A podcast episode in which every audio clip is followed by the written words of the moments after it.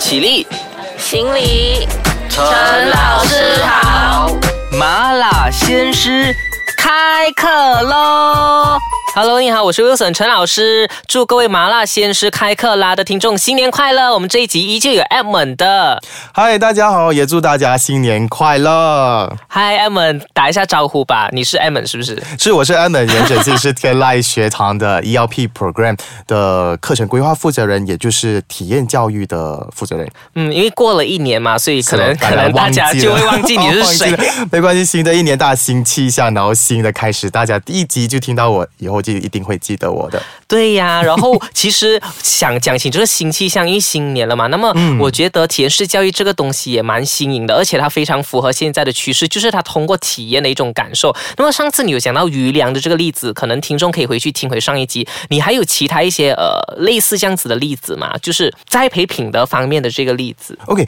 呃，我们常常会说，我们在假期也看到很多不同的 cam 啊，去所栽培学生的一些独立的一些领导能力啊，或者一些独立的的方式。可是后来我也觉得，不是说他们不好，而是我们说栽培品德。这种东西都讲是栽培啊，栽培栽培，栽字在头，它就是需要时间去灌溉的。所以呢，我们其实，在我们日常生活里面，是我们把它变成是类似一个 DK 的概念。所以呢，这些学生来到我们学堂，就是说啊、在普通的补习的时候，其实我们还有一个班种叫研讨班。OK，、在研讨班里面呢，是不是每个学生他都要各自的去负责很多样的东西？除了做好我们的功课以外呢，特别是那种 senior 级的，就是已经跟着我一年多的那些学生呢，他们各自会学会去带学生。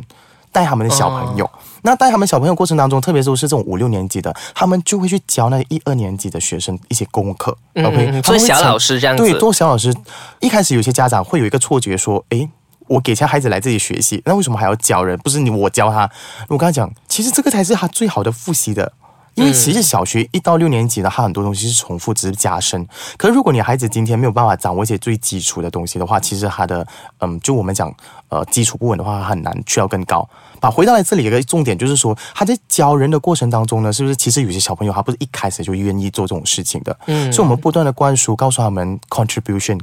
告诉他们怎么去奉献。对那个奉献的付出的精神，所以慢慢的栽培他们愿意为别人做事情，而且当他去带领大家的过程当中，他学会了这个领导能力跟去承担的那个责任。嗯，所以甚至是他们每天六点过后呢，他们就要做呃，我们讲做卫生、做打扫。所以整个课室呢是由他们去扫去骂的，所以呢组长就会负责每个月都会换组长，呃，我们讲一二三年级一个组长，四五六年级一个组长，那这些组长呢就会负责去带他们的小朋友去弄干净那个课室，嗯，所以你会看得出有些学生他会开始去带，有些学生他不会去带的时候，我们还是一样，我们老师这时候的角色呢就是去加入介入他们，告诉他们，诶，其实你可能可以这样子做，你可能可以这样子做。那我们志在不是要他把那个课室弄干净，而是志在让他们去学会去分配，去带领别人，然后从而什么叫做公平分配啊，什么叫做资源分配啊，那种类似的东西，这种品格慢慢就会塑造出来了。而且就是啊、很我们讲很很接地气的方式。没错，就是呃，一般上不能够在课堂上学习到的知识，也就是我们讲的这个品德上面的栽培。对你刚才讲到的这个例子是小学生的，那么如果中学生的话，也是类似同样的这样子的方式吗？呃，中学生的话呢，还一样也是要带小组。嗯 OK，然后另外一个中学生比较重要的点就是他们要办活动，而且是要办对外的公益活动。因为我总觉得，嗯、当发生一些大水灾啊、一些大地震的时候，就有人莫名其妙拿这个打崩进来跟你讲，嗯，我们要捐助他，把一块钱放进去，我觉得很无聊这种东西，因为学生还没有感受的。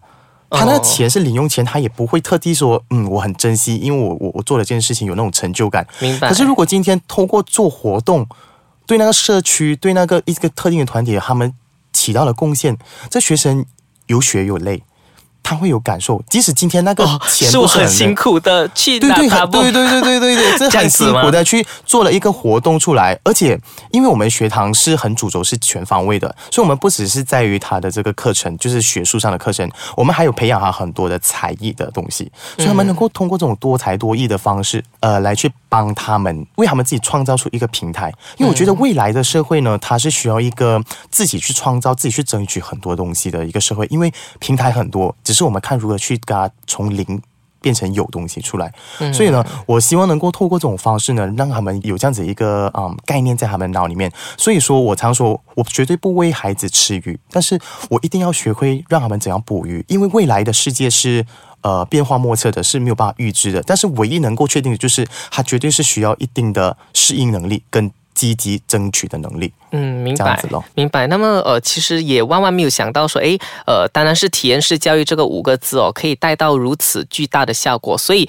嗯，我觉得在呃听了很多这么多很棒的好处过后，可能我们接下来可以谈一谈，哎，难道体验式教育真的是那么棒的吗？还是说它其实有一些地方是需要调整，或者是艾文自己看到，然后过后他希望可以再呃继续改进的？我们先休息一下子，我们等下再继续和你聊这个话题。Hello，你好，我是麻辣鲜师 Wilson 陈老师。我们现在继续来谈一谈体验式教育这一回事。那么，嗯，刚才艾文其实讲了体验式教育，我觉得在这两集我真的觉得说，哎，体验式教育是一个很棒很棒的一个方式。它除了在品德方面的栽培之外，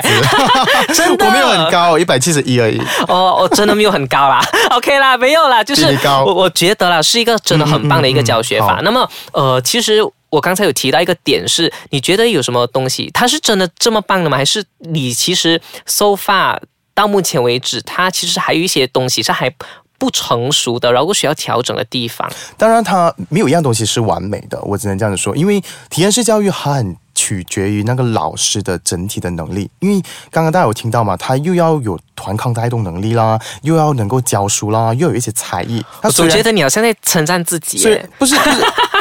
OK，对对，我觉得这个意思啦，只是呃，我觉得对的，对的，没有没有，因为未来我觉得确实是需要多才多艺的一个人，不是说是大家的一个错觉，也不是说我，我觉得我蛮适合体验式教育的，我可能我觉得，哎，你适合，绝对 OK 好，因为我觉得最重要是我做的太有慈善，所以上天对我特别的 特别的眷顾，所以让我学会了这么多才艺。那么他肯定会给你一些缺点的嘛，因为上天总是不公平的，所以他的一些要调整的地方是你刚才讲到的缺点啊。我个人觉得就是刚刚讲了老师。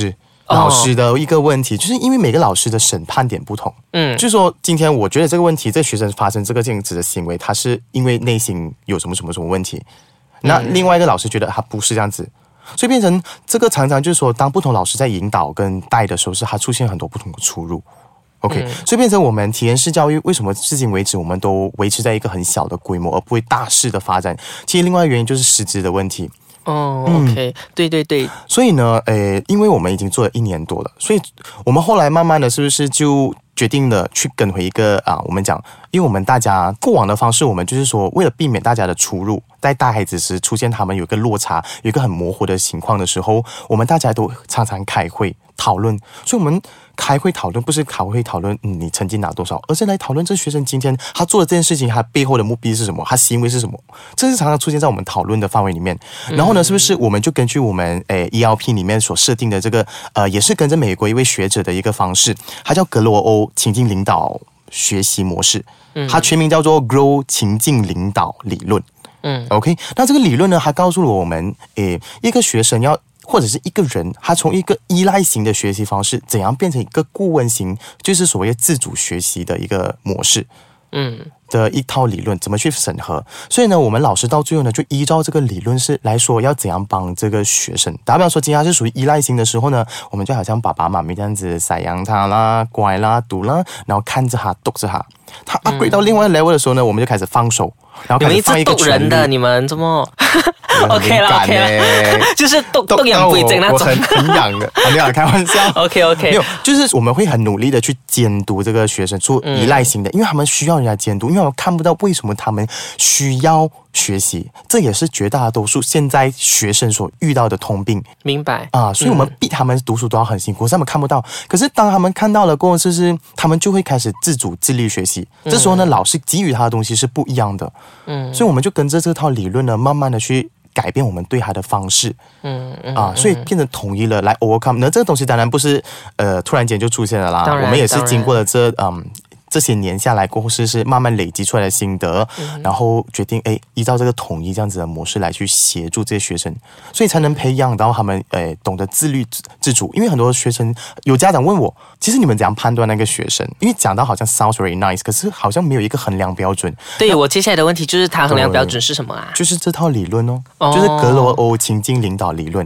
哦，就是还有整套的理论是由学者所提出的，包括他的行为模式有什么样的行为。然后这时候呢，引导者就是我们老师所要给予的支持是什么？所以我们常常讲，在 ELP 里面呢，我们并不是教他们，我们而是去引导他们。In English we say we don't teach them, but we coach them。嗯，因为 teach 教呢是给他整套东西，让他 copy and paste。嗯，OK，让他掌握它。可是引导呢，我们是什么？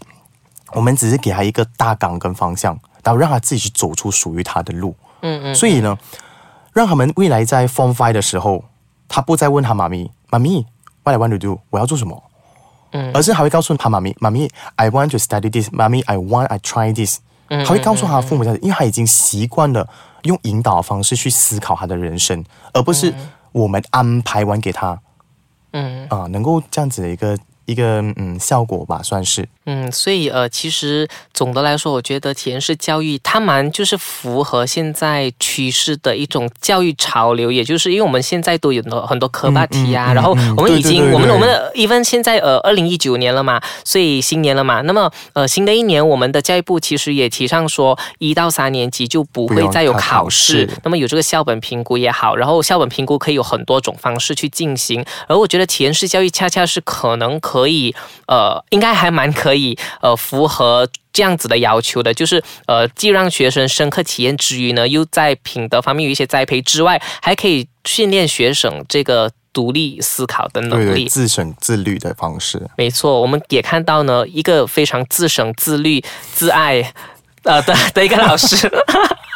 艾文老师在 在我的眼前，高猫。哦，演到哪里去了？OK，所以呃，因为我为什么要会提到这个自爱这个东西呢？因为我觉得。